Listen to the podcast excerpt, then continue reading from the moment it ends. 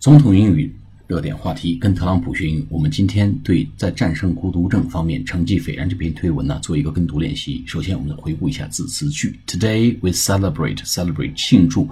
the tremendous accomplishment tremendous t r e m e n d o u s 巨大的巨大的 accomplishment accomplishments 就是成就 a c c o m p l i s h 是成取得成就。然后后面加 m e n t 就是 accomplishments，是成就，tremendous accomplishment 巨大的成就。We celebrate the tremendous the tremendous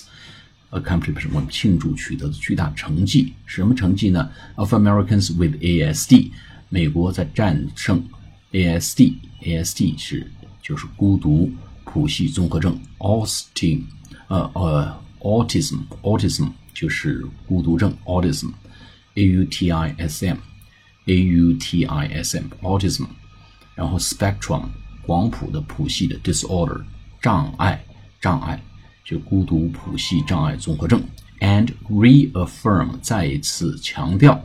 our commitment 我们的承诺我们的努力 to work together to ensure 我们的努力我们的承诺再一次确定确认我们的努力。 呃，我们的这个承诺就是大家要一起努力，work together，一起努力，to ensure，to ensure 就来保证，e n s u r e 就是保证，that every member of our society，我们社会的每一个成员 is afforded 被提供 equal opportunity 平等的机会，equal opportunities，o p p o r t u n i t i e s，equal opportunities，equal opportunities 就是平等的机会，to reach their full potential。 达到他们的个人潜力的极限，full potential，让他们的潜力完全发挥出来，to reach 达成达到 full potential，呃，全部的潜力都能够被达成，都能被焕发出来。好，我们来做跟读练习。Today we celebrate the tremendous accomplishments of Americans with ASD and reaffirm our commitment to work together to ensure that every member of our society is afforded equal opportunities to reach their full potential. Today, we celebrate the tremendous accomplishments of Americans with ASD and reaffirm our commitment to work together to ensure that every member of our society is afforded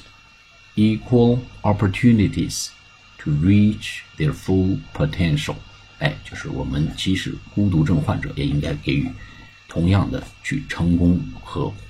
发挥他们全部潜能和潜力的这么一种机会，一个都不能少。好，Today we celebrate the tremendous accomplishments of Americans with ASD and reaffirm our commitment to work together to ensure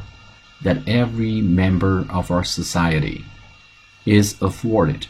equal opportunities to reach their full potential. 好，下次节目再见，谢谢。